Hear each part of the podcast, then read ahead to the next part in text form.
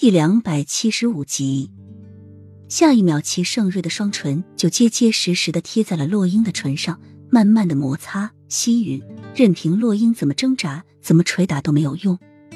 齐盛瑞却越加用力的将他按在墙上，一只手沿着洛英的细腰慢慢的下滑，直到落在他紧俏的臀部，在他的臀部慢慢的摸索着，似在寻找着什么。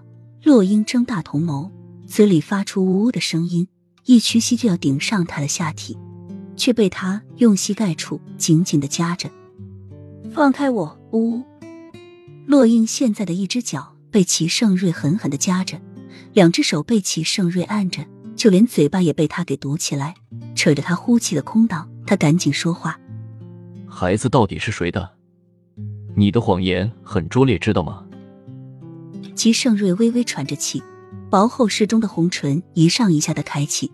狰狞的面容背对着烛光，看得不真切，但是身上的龙庭味却更浓了。他到底在怀疑什么？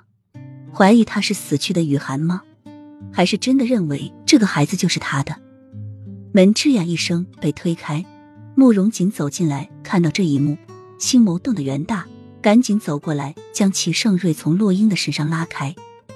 皇上，你后宫那么多的女人，为什么就偏偏喜欢一个有丈夫？还有儿子的女人呢？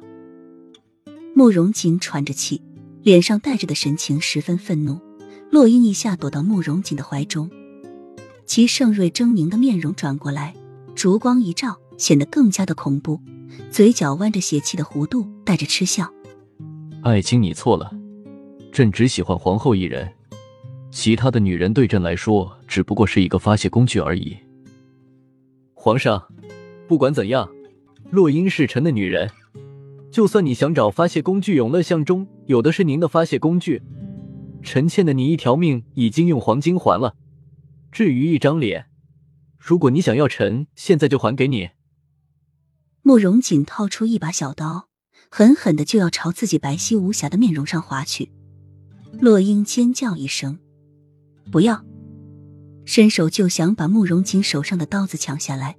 却早已被齐盛瑞用内力将刀震到了地上。慕容锦，你别以为朕没有了你这座金山，这天下就会易主。朕告诉你，朕要你们穆家的命，就如同杀死一只蝼蚁。你不要再用任何事情来威胁朕。齐盛瑞冷冷的丢下这句话，转身就走出了书房。